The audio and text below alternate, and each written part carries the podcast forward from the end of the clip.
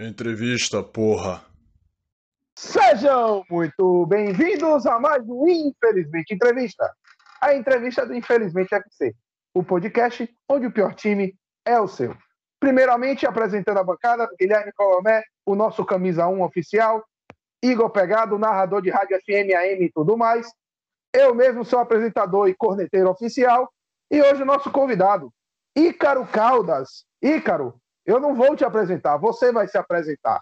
Me diga, meu velho, quem é você, como você gostou de futebol, o que é que você faz relacionado a futebol.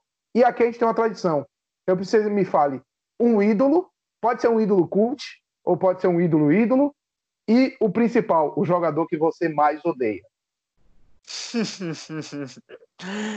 Fala, rapaziada, beleza? É um prazer estar aqui com, com vocês nessa resenha, falar um pouco sobre futebol e eu sou sou Ícaro Caldas, o Ícaro das análises no Twitter, no Instagram. Faço faço análise de futebol, escrevo também sobre futebol, faço análises pré e pós-jogo das equipes, principalmente do Vitória da seleção brasileira e do Manchester City, que são os clubes no qual eu torço, amo, sou apaixonado e de resto é isso. Dei uma rabiscada em um capítulo num livro produzido pelo, pela editora Primeiro Lugar em parceria com o MW Futebol, As Táticas dos Campeões, no qual eu e mais 15 amigos escrevemos sobre diversos times históricos do futebol brasileiro. O Santos de Pelé, o Flamengo de Zico, o Grêmio do Renato Gaúcho de 83 e Valdir Espinosa, o Internacional de Abel Braga e Adriano Gabiru, Fernandão. Então, tem várias, vários times históricos bacanas que vocês podem procurar lá no site para comprar, porque a tiragem é limitada e já vai acabar. Muito bom. Faltou o ídolo e o jogador que você mais odeia para a gente poder seguir. Que essa é a parte mais importante. Ah, então, é porque assim, eu tenho quatro ídolos no futebol. O meu primeiro ídolo é o Ronaldinho Gaúcho, o meu segundo ídolo é o Neymar. Esses dois são meus ídolos pela forma no qual eles jogam futebol. É o que eu cresci fazendo na rua, jogando, indo para cima, driblando, fazendo gol, metendo dança, comemoração e corta o cabelo no estilo dos caras. Essas coisas todas que a gente sabe que as crianças, não só do Brasil, mas do mundo todo, fazem quando tem um ídolo no qual você se inspira. O meu terceiro ídolo foi o Guardiola, porque depois que eu cresci e tal e vi que não tinha mais chance de, de ser jogador profissional, eu comecei a, a estudar para querer ser treinador de futebol e vou conseguir isso. E o quarto, e não menos importante, talvez hoje seja o meu maior ídolo, que é o famoso Fernandinho, do Manchester City, o maior brasileiro da história da Premier League, porém que ficou marcado negativamente com duas, duas eliminações injustas, no qual ele carrega o peso na, nas Copas do Mundo de 2014 e 2018. E assim, a minha ligação com o futebol começou com a seleção brasileira em 2006, então o meu maior ídolo hoje é o Fernandinho, mas o jogador que eu mais odeio é o Zidane. Não por conta de 98, eu não vivi, não era vivo, eu sou de 2000, mas porque era a minha primeira relação com futebol e não sei, você meio que fica marcado, é, é um trauma que eu, que eu carrego, porque eu não consigo superar aquela eliminação da seleção brasileira em 2006. Eu sei que o Brasil era muito mal treinado, os jogadores não estavam bem fisicamente, todos eles tinham jogadores acima do peso, fora da idade. O Ronaldinho Gaúcho, que na época era o melhor do mundo, não chegou no seu melhor momento.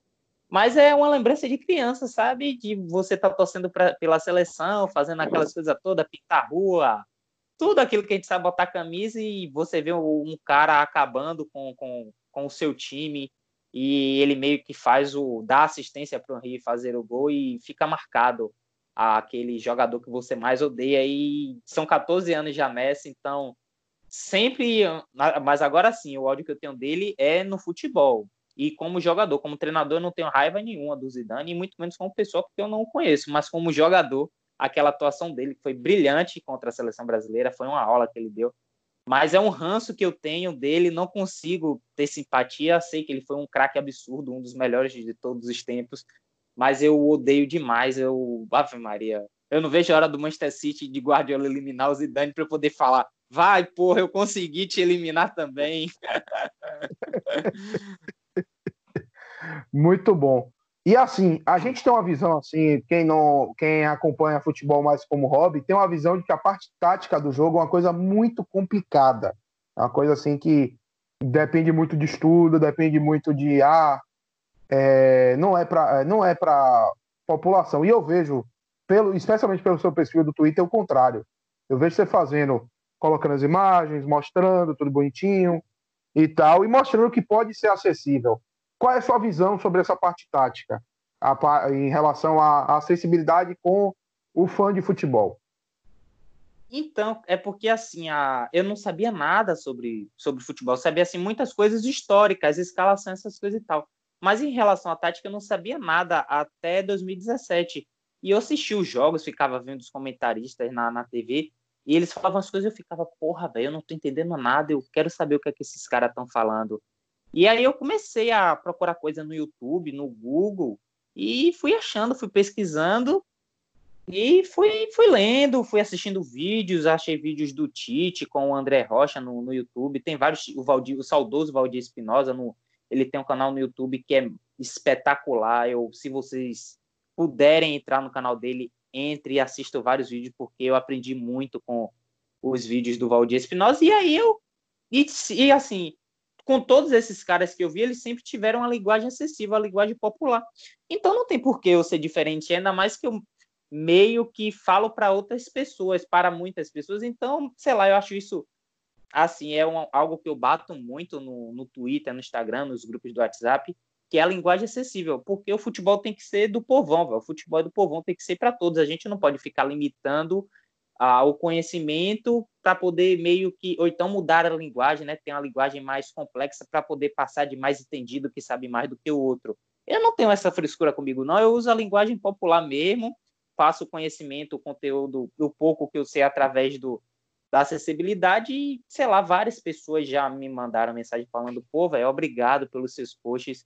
Você sempre é muito muito simples explicando o. É porque assim, eu não consigo dificultar o, algo, ainda mais eu que quero ter um, um contato mais próximo com os outros. Então, não tem porquê é, eu ter uma linguagem complexa. E sobre a tática, não tem muito, muito trabalho, não. Você tem que querer aprender, você tem que querer focar naquilo, começar a estudar, porque você vai consegue é, ter noção do que acontece dentro de campo. Eu, eu mal sabia o que era o segundo volante eu assisti os jogos no Barradão e, eu, e a galera falava, pô, não sei quem vai de segundo volante. Eu ficava, o que é segundo volante? É o que fica mais para cá, o cabeça de área, à frente ali do, da, dos zagueiros e tal, ou é o que joga mais à frente? Eu não sabia, eu comecei, eu tive interesse, sabe? E lutei por, por aquilo, desde 2016 que eu comecei a estudar e tal. E as análises eu comecei a fazer mesmo em setembro de 2017, ou seja, foi quase um ano estudando, aprendendo e tal, essas coisas. Um, um trabalho de formiguinha para poder chegar hoje, que hoje eu já sou muito mais do que eu era há três anos atrás. Já sou uma pessoa assim um pouquinho mais conhecida e tal, essas coisas. Já fiz um livro, essas coisas.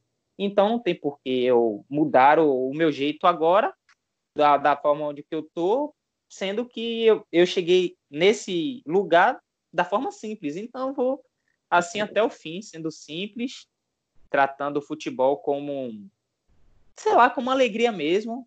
É o que a gente gosta, eu gosto, eu gosto disso, falar de tática, ver o que acontece em campo e da resenha, zoar, brincar com os caras que, sei lá, é o que faz bem pra gente. Muito bom. Eu vou abrir aqui agora para os meninos, eu vou querer que Igor, o meu narrador, vou botar até no dial da M aqui para ele poder comentar com a gente o que é que ele quer perguntar ao convidado. Vou deixar vocês um pouquinho aí livres para perguntarem. Pô, pô, gostaria de agradecer primeiro aí a, a presença do Ícaro, né? Dizer que é uma satisfação também estar conversando com, com o analista né, dessa nova geração, bem nova mesmo, né? Dos anos 2000. E é interessante que, que ele tenha essa preocupação, é, principalmente da linguagem, né? Pegando esse gancho, porque uma das muitas resistências que se fez a uma análise tática no, do jogo como todo no Brasil foi justamente com relação aos termos, né? Aos termos que, ah, até hoje ainda se tem um pouco da, é, de, um, de, uma dessa resistência, né, desse efeito, quando a gente fala assim, ah, extremo, né? Eu lembro que que tinham eu acho que ainda deve ter um perfil no, no Twitter, não sei se tu sabes, é o Carlão, blog do Carlão. Sim, sei. A galera chama ele de blog do Leigão. pois é, mas aí o que eu quero dizer é o seguinte: é, ele dizia, ele chamava o primeiro volante de pivote, né? E, cara. É, é porque assim, portanto que você chama de pivote, mas que você explique o que é o pivote. Pô, o pivote é o primeiro homem. O que é o interior? Pô, o interior é o, o jogador que atua do lado do campo, o meio-campista que atua no lado do campo, meio-direita. Assim, eu acho isso uma besteira você usar esses termos, porque, tipo, a educação no Brasil a gente sabe como é, não são todas que tenham que têm educação, que são alfabetizados, e você meio que passa uma linguagem complexa para aqueles caras, porque, tipo, você vai conversar com uma pessoa, aí você fala assim, ah, pô, esse, esse pivote, esse pivote joga muito. Aí o pessoal fala assim, o que, que diabo é pivote? Agora você fala assim, pô, esse primeiro volante, esse cabeça de área, é muito mais fácil, é muito mais simples. Então, aí nesse sentido também houve muita, até inclusive jornalistas, né, consagrados que meio que é, subestimavam, né, essa questão a partir desses termos usados. Mas é importante porque, assim, no Brasil a gente vive o jogo, né? Eu acho que é um, quando a gente fala assim, ah, um país do futebol, tudo bem que tem, tem vários países muito fanáticos, né? Inclusive torcedores de seleção, tipo a Inglaterra, que acompanha e tal. A Alemanha, até os próprios argentinos mesmo. É, Esses caras então... dão aula pra gente como é torcer, velho. É assim, eu odeio argentino, não suporto a Argentina, mas os caras com torcida, eles são, eu acho que eles são bem mais fanáticos do que o brasileiro. Até porque a gente sabe assim que o brasileiro não é esse fanático todo por futebol. É uma porcentagem bem pequena. O brasileiro gosta do seu time e das vitórias do seu time. Porque é, é complicado, é, é bizarro. Pois é. E aí eu, eu já acho que aqui no Brasil a gente vive o futebol. Por mais que as pessoas talvez não acompanhem tanto a, Euro, a Europa, né? Por mais que hoje seja muito fácil com a internet, enfim. E aí muitas vezes é, chegar para um cara que que vive o futebol, que joga futebol quase todos os dias e tal, e chegar usando esses termos, né, tal, talvez crie uma certa resistência para ele e acho que é frescura ou bobagem, e que complicaria muito na, na disseminação né, dessa informação do jogo tático. Que, inclusive, eu lembro de, uma, de um programa na Fox Sports, na época que o, que o PVC ainda estava lá, o convidado era o Luxemburgo.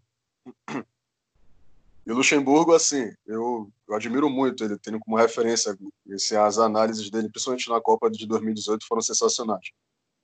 Ah, Mas ele é um dos. Luxemburgo, assim, Luxemburgo uhum.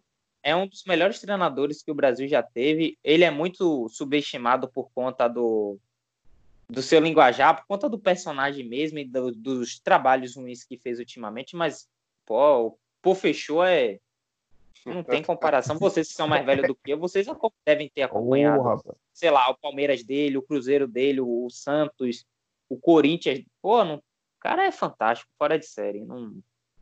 É ah, porque o brasileiro gosta muito de, de não valorizar os seus ídolos, sabe? Os personagens grandes da, da sua história. O brasileiro gosta de dar porrada e, e desvalorizar. É, é bizarro, é bizarro. É, Luxemburgo tem na seleção brasileira, né? Não é qualquer um que chega, exceto Bunga por motivos políticos, né? Mas na época não era para qualquer um. Mas sigamos, pode continuar, Igor, você ia falar. Não, pois é. Aí tem uma nessa participação, né, que o Luxemburgo vai lá, aí o PVC faz uma pergunta para ele. É, Luxemburgo, tu não acha que o jogo no Brasil ele tinha que ser transformado, né? Esse conhecimento tinha que ser transformado em literatura? Aí ele pega e fala assim: não, não, não, não é essa, digamos assim, a salvação do jogo no Brasil. Que a ah, salvação do jogo no Brasil é voltar. Ah, assim, ele voltar é, jogo de várzea, né, esses campinhos pela cidade, voltar à prática. Né? Mas assim, eu já vou terminar. Eu, particularmente, acho que uma coisa não anula a outra. Com certeza. É, inclusive, é possível, por exemplo, tu, tu deves praticar, né, jogar pelado, assim, toda semana e tal. Já joguei, tempo... hoje não, não jogo mais não porque eu não sei como é aí na terra de vocês, mas aqui na minha, sei lá, o Thiago é, baiano sabe. Velho, é muita. Pô, você vai jogar bola, os caras ficam brigando toda hora, briga por um lateral, briga por uma falta. sei lá, eu não consigo, eu vou jogar bola para resenhar, para brincar. Pô, deixa lá os caras roubou, não. Eu sei que na hora do momento tem aquele calor, mas os caras, é, sabe, briga por qualquer coisinha, os caras fazem um, uma falta e querem brigar, querem. Aí não, não dá para mim mais, não. não. Eu meio que me afastei muito por conta disso, porque é, é chato, velho. Pô, você já trabalha e tal, já tem os dias difíceis, os problemas, tudo. Aí você vai para ter um lazer e se estressa também, aí perde amizade porque, ah, foi gol, não foi gol, sabe? Essas coisas é, é triste. Mas já joguei muita bola, já sou um peladeiro, peladeiro dos bons. Pois então, aí eu acho que a galera da tática, dos analistas, e tem vários, né, vários, vários programas, inclusive, que analisam o jogo taticamente, eles venceram né, essa primeira parte, essa barreira, e passaram a ser mais aceitos. Inclusive, tem um programa na ESPN, um quadro, né, que é o Data ESPN. Que, enfim, eu, velho, esse, esse programa foi o que me fez ter um, um up, assim, o Paulo Calçade, o Renato Rodrigues e o, e o André Kifuri. Pô, eu sou muito grato a aqueles caras, já falei diversas vezes a eles no, no Instagram, no Twitter. Aquele programa é, é top. Justamente, são bravos, né? E assim, o que eu queria te perguntar é em cima disso. Porque a literatura, ela não é gerada aqui no Brasil, né? Ela vem de fora. Como é na Argentina, por exemplo. A Argentina tem a literatura dela própria. Ah, sim, é. Então, outros países dispõem disso. Como é que fica, por exemplo, é, a gente pegar muito essa referência de fora, Portugal, Espanha, né? Enfim, Portugal própria... talvez seja o, os pioneiros em relação à a, a, literatura do futebol. Vitor Frade mesmo é o, uhum. o mentor do, do, do, José Mourinho, da periodização tática no, no, no futebol. Ele é o, é o cara assim, o brabo. Tem diversos livros deles que são fantásticos é bastante os portugueses são bastante referências nisso. A gente é porque assim o brasileiro também tem muito da arrogância de ah, eu sou pentacampeão do mundo, é, eu sou do país de Pelé, do Ronaldinho Gaúcho, da Marta, do Romário, sabe? E aí acha que não precisa dessas coisas.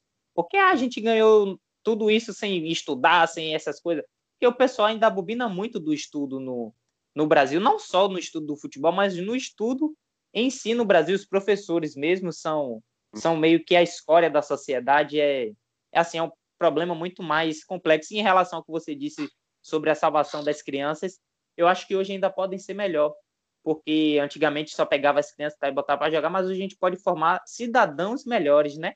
Pegar as crianças colocar em uma escola dar uma educação a ela para ela poder ter noção do que fazer não ser meio que enganada pelos empresários é, é, essas pessoas sabe crescer tendo uma, um caráter, tendo um, uma postura, uma visão, um seu próprio pensamento, entendeu? E jogar seu futebol também, porque eu acho que pode juntar os dois, porque uma coisa não tem nada a ver com a outra. Eu só acho que vai melhorar a, as pessoas, você cuidar da educação, formar pessoas. Eu acho que isso é, é muito mais importante do que resgatar essa essência do, do, do futebol brasileiro, porque jogador, cara, o que mais a gente faz no Brasil é jogador, velho. For em qualquer lugar, você vai ver uns caras bons de bola que joga pra cacete, véio. Seja no Rio Grande do Sul, no Belém, em Salvador, no Amazonas. O que a gente mais faz é jogador de futebol, então isso não vai acabar nunca, porque é uma fonte assim eterna. Não, não, eu não me vejo o Brasil não formando bons jogadores. Você vê que é desde quando a gente começou o futebol, e não para, é um atrás do outro, sempre a gente faz bons jogadores e sempre nós vamos fazer. Mas sempre rola aquele discurso saudosista, né? Ah, não se faz mais craques como antes, bom era não sei quem da minha época. Aí o pessoal diz, ah, bom era na época de 80. Aí o pessoal que é mais antigo fala, na minha época que era boa da época de 50, ou seja, é um saudosismo assim que não tem fim. E o pessoal de hoje, daqui a 20 anos, vai falar, jogadores bons era da minha época, o que hoje apanham bastante. É, é, é complicado. Pois é. E aí a minha pergunta é a seguinte: dado tudo isso né, que a gente vem conversando, é, tu, tu achas que, que acaba sendo um pouco problemático na hora de analisar o jogo no Brasil é, trazendo como modelo certo, vamos colocar dessa forma, de jogar, seja baseado nesses livros, na literatura europeia e a partir da produção de lá, produção teórica, porque assim, falas em periodização, né? E na Europa, o Mourinho foi quase um antídoto ao jogo de posição, né? Sim. Então, hoje eu acho tu... que talvez o Klopp seja mais o antídoto mesmo do que foi o, o Mourinho. O Klopp, ele tem até mais vitórias do que o Guardiola e ele sabe como neutralizar o, o Guardiola. Muitas vezes o Mourinho ganhou do Guardiola, mas não foi é, dando um baile no Guardiola como o Klopp já fez algumas vezes na época da Alemanha, fez já na Inglaterra, naquele 3 a 0 contra o, o Manchester City pela Champions League, o jogo de volta no ano passado, em novembro.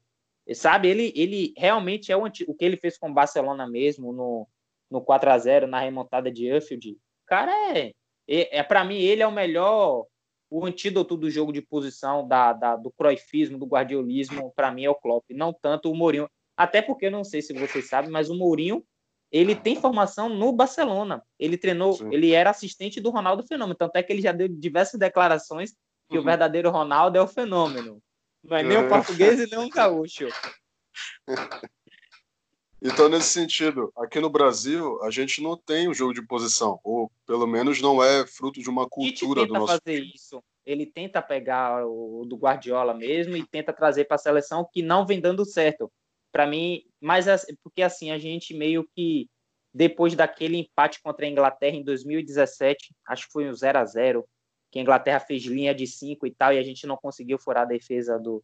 Ele meio que mudou o, o jeito de jogar da seleção e também com a saída do Renato Augusto, que apanha muito, mas desde que ele saiu, o Brasil ainda não voltou a fazer boas exibições jogando futebol, mas tudo bem. O pessoal acha que ele é ruim porque o Tite é, é paneleiro, é clubista, jogou no Corinthians, que Renato Augusto joga na China e não presta.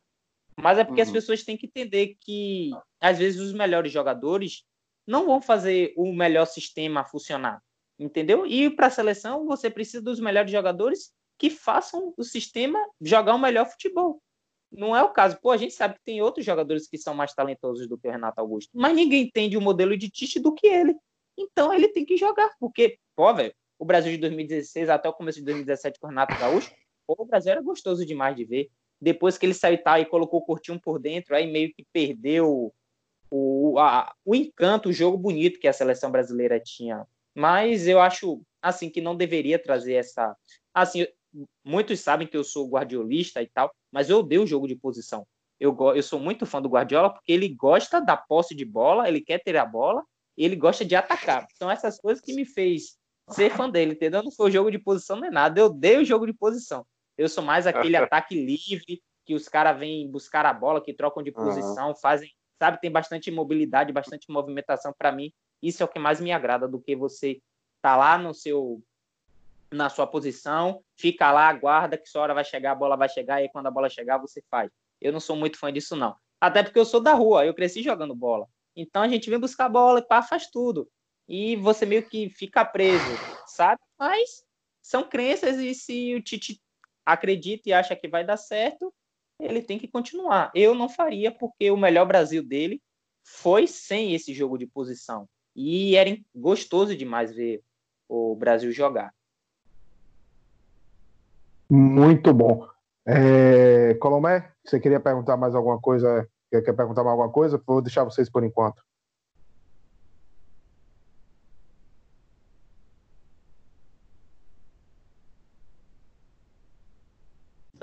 do Twitter e da divulgação. É, vocês pegaram e falaram do blog do Carlão ou Leigão.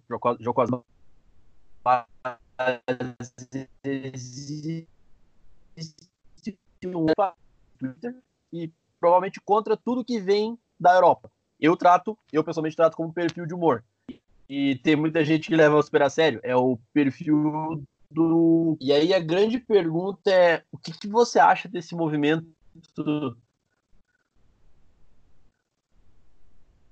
Tem como repetir? É, diminuem, reduzem.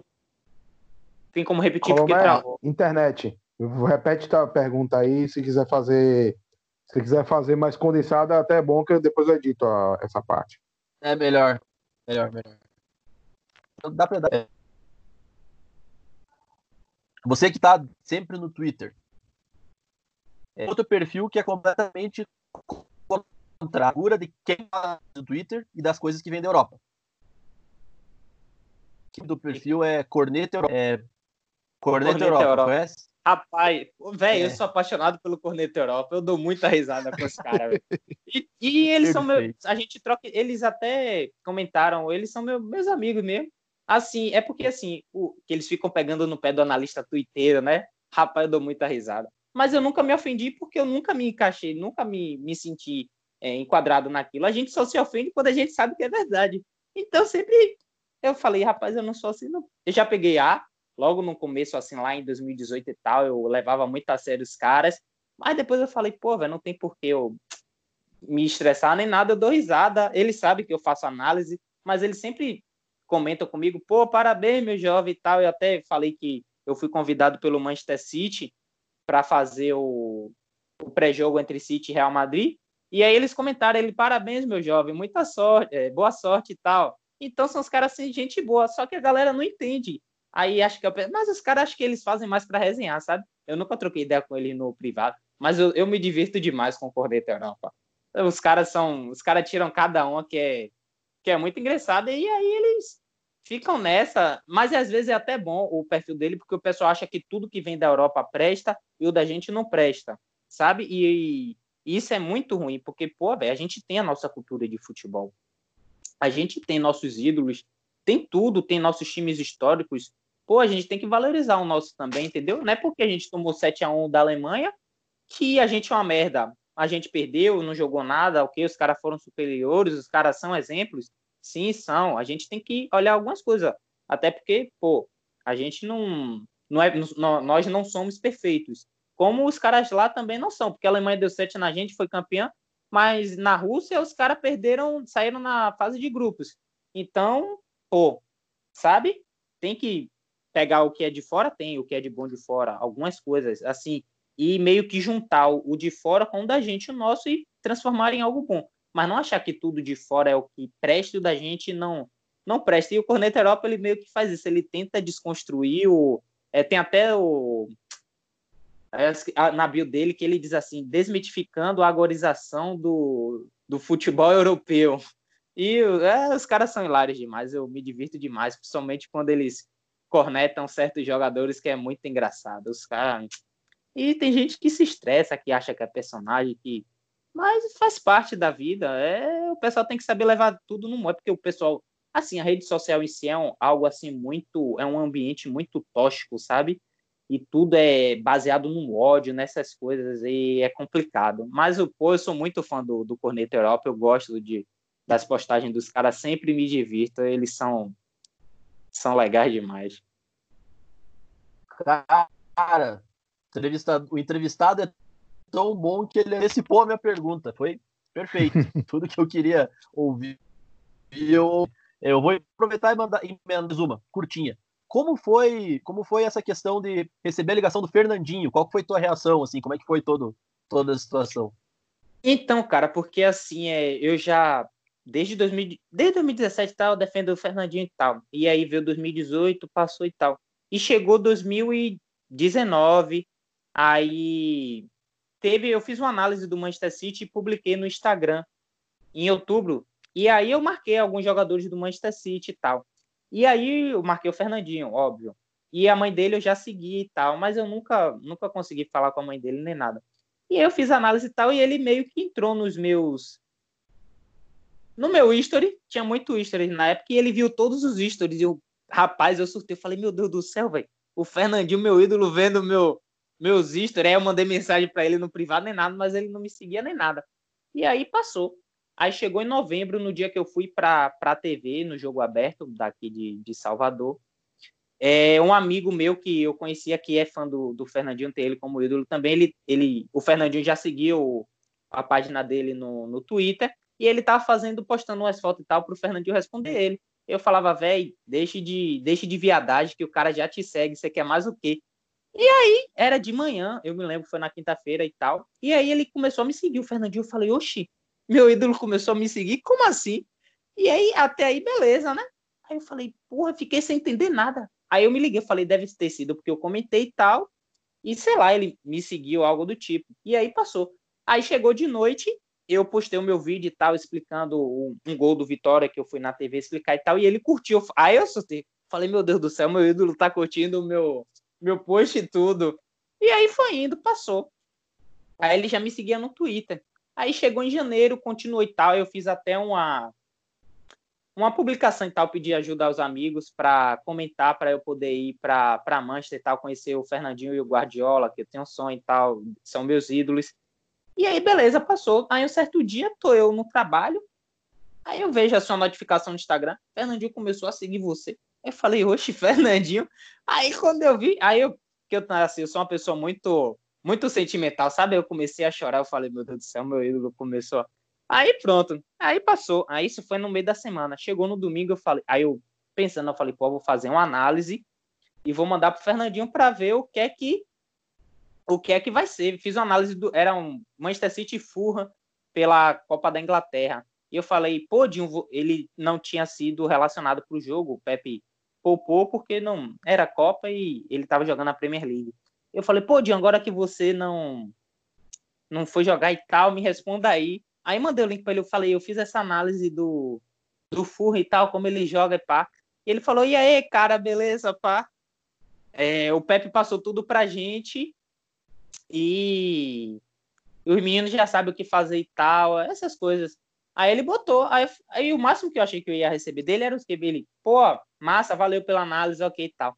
Mas ele veio com, e parabéns pelos seus posts sobre táticas, sempre muito didáticos e tal. Aí eu, aí eu eu falei, meu Deus do céu, meu ídolo, cara que eu defendo há não sei quanto tempo, me admira também. E aí passou ele tal, ele, a gente foi, ia trocando ideia, eu ia falando com ele, ele me respondia. E aí um, veio, eu fiz uma análise dele, do, porque ele mudou, vocês devem ter percebido que ele saiu de volante, passou a ser zagueiro e tal, no Manchester City. Eu falei, vou fazer uma. E eu conheço o, o assessor dele, que é meu amigo também, o Pedro, que é um dos que estava na chamada, o, o outro que estava na chamada de vídeo. E aí eu fiz uma análise e tal e mandei para ele. Ele gostou, e aí ele até é, compartilhou a análise no Twitter, no, no perfil do MW Futebol, botou assim, bela análise e tal. E aí pronto, passou e ele sabia que eu tinha ele como ídolo e tal, e a porra. Aí foi indo. Chegou no dia do meu aniversário, aí teve, o, porque o aniversário dele é 4 de maio, eu mandei um, um parabéns para ele e tal, pá. Chegou no meu aniversário, tô eu aqui em casa e tal, no celular, no sofá. Aí é que eu vejo uma mensagem no Twitter, uma notificação assim, Fernandinho. Aí eu falei, pô, ele deve ter curtido ou comentado alguma foto minha. E aí, quando eu fui ver, ele tinha feito uma postagem no perfil dele no Twitter, me desejando parabéns. Eu falei, porra, velho, que, que, que, massa, né? Sei lá, você vê seu ídolo te elogiando e tudo. Eu falei, meu Deus do céu. Aí eu surtei de vez também, mais uma vez. Aí já fiquei feliz pra caralho e aí passou. Aí eu falei com o assessor dele, eu falei, pô, Pedro, foi você que postou lá, foi que eu não sabia que era o, o Fernandinho, sacou? Porque tem um assessor dele, eu falei, pô, deve ter sido o Pedro e tal. Aí eu falei com o Pedro, ele, não, velho, não foi eu não, foi o homem lá, eu não te disse que o homem é, que quando ele gosta da pessoa, ele dá moral e tudo. Aí, beleza, passou. Aí o Pedro falou assim comigo, é, me mande aí seu número, que eu vou te colocar aqui em um grupo do WhatsApp de futebol. Aí eu falei, beleza, mandei o grupo, mandei o número, e tô esperando nada dele me adicionar. Daqui a pouco, quando eu tô em casa, uma chamada de vídeo, Aí quando eu vi o número estranho, eu falei, é o Fernandinho, só pode. Aí pronto, aí a gente resenhou, trocou ideia e, e pronto. A gente conversou assim uns nove minutos ou dez, resenhou, falou de. Falou, falou de futebol, falou sobre a vida mesmo. E aí pronto, aí, sei lá, velho. Eu, não sei se é um, um presente da vida, uma recompensa por todas as vezes que eu já, eu já defendi o Fernandinho muito, muitas, muitas vezes, velho. Você nem nem imagina o tanto que eu já defendi esse cara. E ele me disse que ele começou a me seguir porque ele gostou das, dos meus posts sobre tática. Ou seja, ele nem sabia que eu o idolatrava algo do tipo. E, sei lá, isso é bastante legal, né, velho? Você ser admirado pelo seu ídolo, uma pessoa, ou é um astro do futebol que você acha que nunca vai, vai acontecer. E ano passado eu fui na. Fui ver os jogadores da seleção no hotel aqui em Salvador e eu só fui para ver o Fernandinho Tite, que eram os caras que eu mais gostava. Os outros assim, ok, gosto e tal. mas o Fernandinho, o Tite e o Neymar são os caras que eu mais. E eu não consegui nenhum dos dois. E eu gritava o Fernandinho e, e não consegui falar com ele, porque ele até passou no, no celular e tal, e, e pronto. E aí, quase que um ano depois, o cara gosta de você, pô, te liga, faz chamar de vídeo surpresa e tal, porra toda. E é. E aí, tipo, ele foi o último, meu último ídolo que chegou, mas para mim é o meu maior ídolo disparado, não tem nem comparação em relação ao, aos outros. Não, por mais que eu goste dos outros e tudo, mas o Fernandinho tá aqui acima, os outros estão tão aqui. Muito bom. Deixa eu aproveitar aqui, você falou dessa parte Fernandinho, mas não é só Fernandinho que você tem contato, né? Você tem contato com algumas pessoas é, relativamente importantes da imprensa brasileira, comentaristas e tal. E eu queria que você me falasse assim, como é que foi ter esse primeiro contato? Se eles vieram até você, se você meteu as caras e foi. E como é isso aí para você? É porque, é, por exemplo, no Arsenal Manchester City da Copa da Inglaterra, um bom jogo, inclusive. É, não, não foi bom jogo, a... não. Foi ótimo. Você que fez a análise do City. Então, pra, pra assim, e, e era Rafael Oliveira que estava no Twitter lá comentando e postaram o seu vídeo. Então eu queria que você me falasse como é que foi isso, o que é que você sente com isso, com o seu trabalho assim, sendo valorizado assim. O meu primeiro contato mesmo foi com o Fernando Campos e o Bruno Formiga. O Bruno Formiga é um cara que eu sou super fã há muito tempo. E um amigo meu, o Matheus Mateus Moreira, palmeirense, a gente trocava ideia e tal, e ele falou, pô, velho, vou criar um grupo aqui é, sobre futebol e tal, e o Bruno Formiga vai participar, você quer participar? Eu falei, claro, velho, não precisa nem me perguntar com isso. É o cara que eu gosto tal, e ter um contato assim com o cara que eu me inspiro é bastante legal. E a gente, pô, ficava até com medo de falar no grupo, que era um monte de gente fora, e eu era porra nenhuma, sabe? No, no grupo, então era muito tímido para falar com os caras, e tendo dois jornalistas e tal, eu ficava meio tímido, mas os caras sempre foi gente boa, tanto o Fernando Campos quanto o o Bruno sempre trocar ideia. E a gente foi se falando e tudo. E passaram-se os anos, entendeu? Uh, eu fui continuei fazendo meu trabalho de pouquinho em pouquinho e aos poucos eu fui sendo reconhecido. Tudo que aconteceu na minha vida não foi da noite para o dia. Eu tive que ralar muito para para conseguir essas coisas. Assim era algo que eu sempre sonhei. Todo mundo sonha, porque assim meu sonho era ser jogador de futebol, era conhecer pessoas, dar autógrafos, essas coisas, ter dinheiro, sabe? Você ajudar sua família, tudo, essas coisas. E, sei lá, você ser reconhecido assim pelo, pela, por gente importante, né?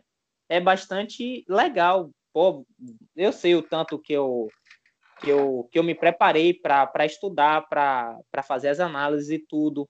Foram vários meses estudando até fazer a minha primeira análise. E aí, com o Rafa Oliveira, eu nem cheguei a ter um, um, contato assim com ele. Ele até fez a postagem tal no Dazan, mas eu nunca troquei ideia com ele. Porém, assim, os que eu tenho mais contato mesmo é o Fernando Campos e o Bruno Formiga. O Bruno é até o. Ele fez o prefácio do livro, no qual a gente escreveu. É um cara, pô, Bruno, super gente boa, bastante legal. E quando ele me seguiu, eu tava zoando Bahia no, no Twitter, que eu, eu gosto de provocar meus rivais. Ele falou, rapaz, deu uma segurada que você o trabalho o trabalho que você faz é maneiro e tal para o pessoal não sei lá meio que não não você não se perder ah, sabe ele me deu um conselho bastante legal que eu infelizmente não escutei eu continuei provocando mas tá aí. Então foi uma foi em dezembro que ele falou isso comigo.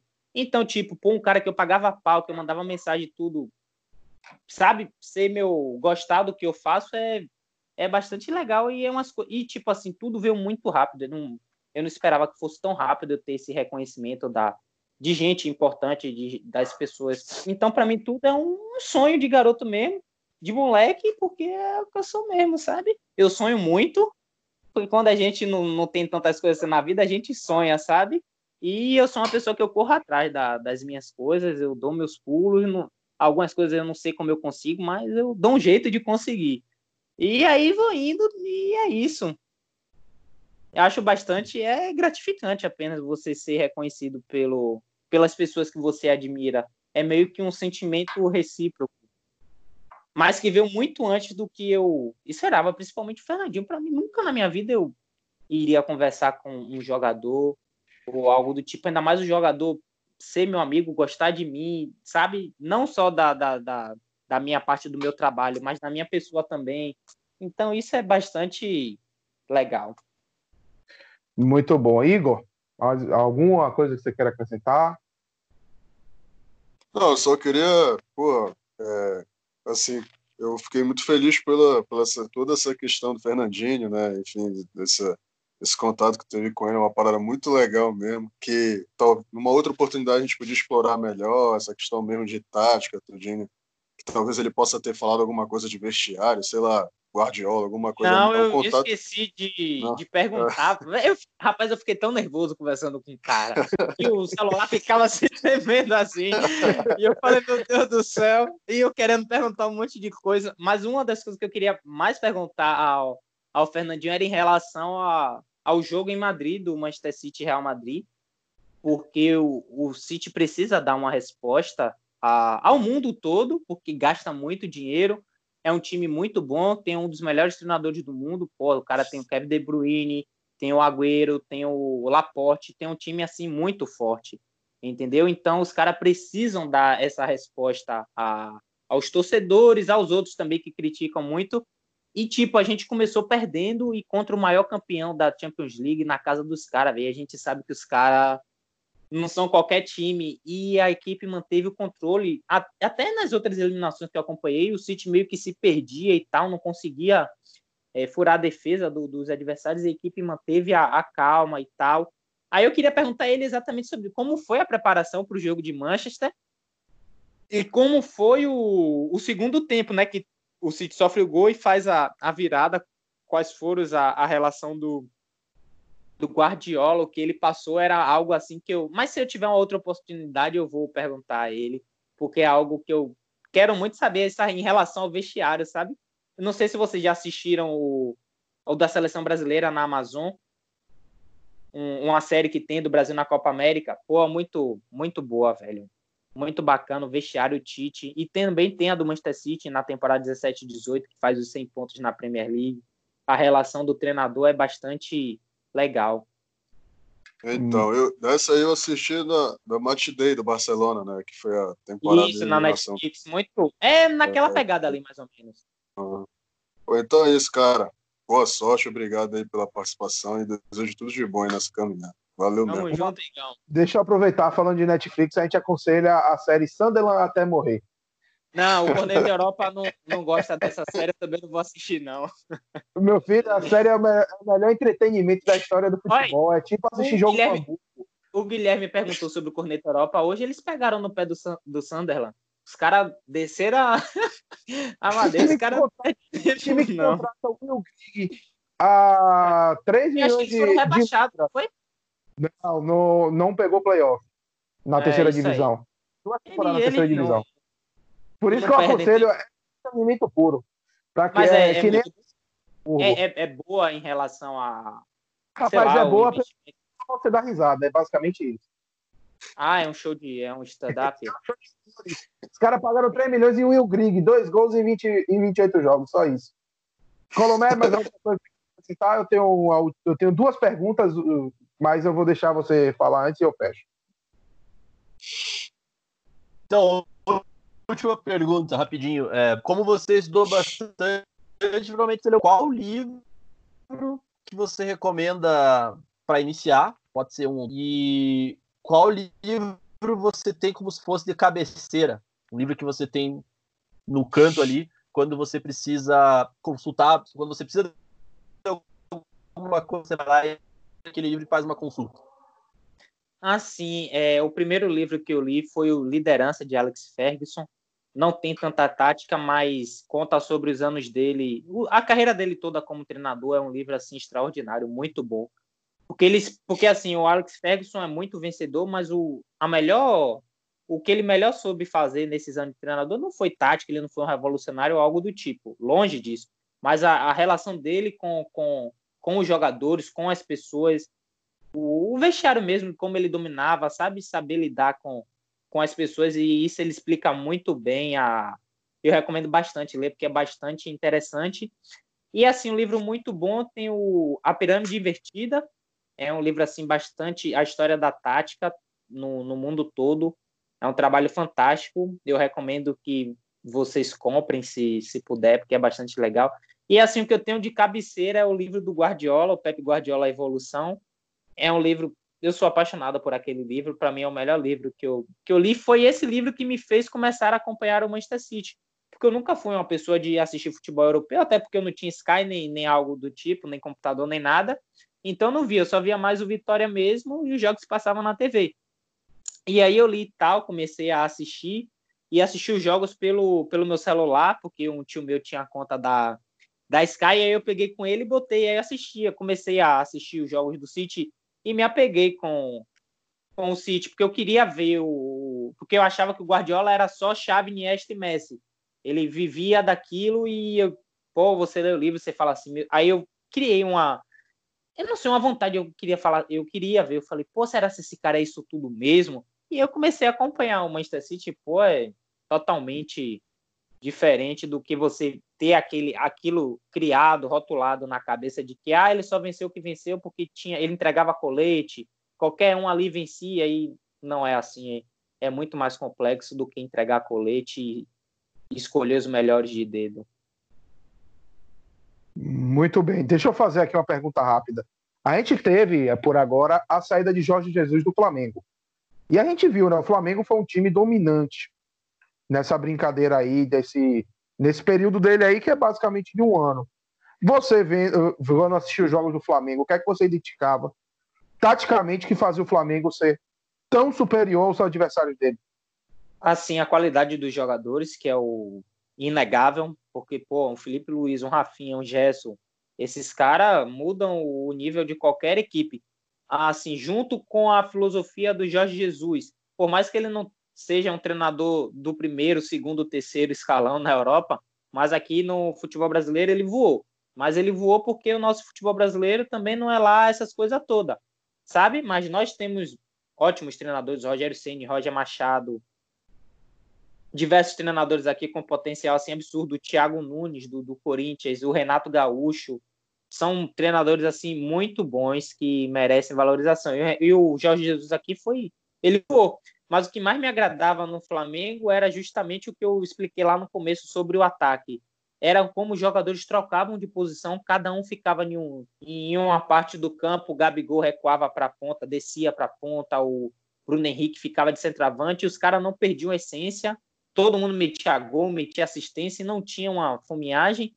Então isso foi o que mais me agradou taticamente assim do Flamengo o Everton Ribeiro, que era meio-campista, mas fazia um papel de segundo volante, o Arão, que era taxado, que era taxado como ruim, o Jorge Jesus pega o Arão e transforma em um dos melhores jogadores do Brasil. Pouco que o Arão jogou de bola com esse cara era algo assim absurdo que a gente ficava olhando assim, rapaz, o que é que deu nesse cara que ele tá jogando tanta bola?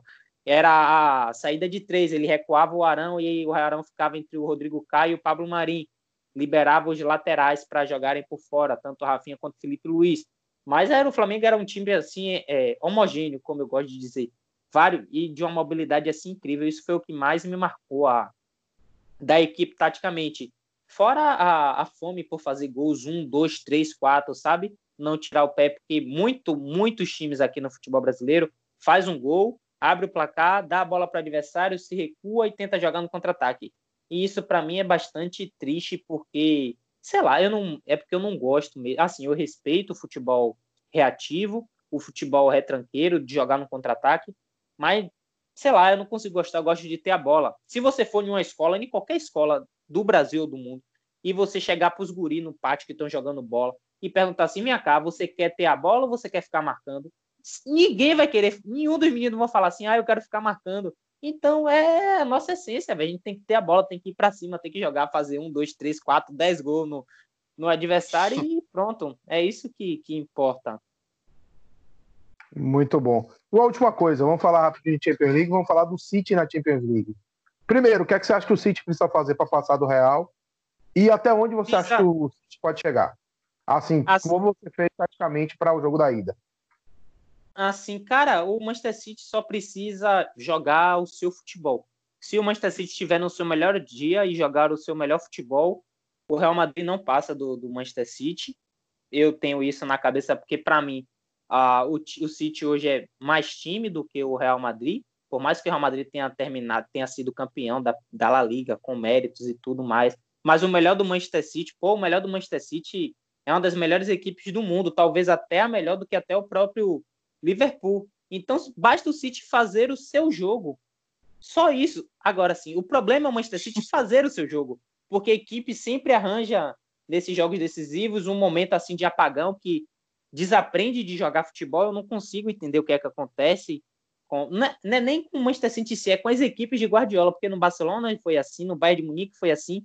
A equipe tem um apagão e toma dois, três gols e não consegue reverter o, o placar. Então eu só espero que a equipe tenha personalidade, tenha precise, tenha coragem para poder falar assim, não, a gente tem que dar uma resposta, é o que eu estou dizendo sempre.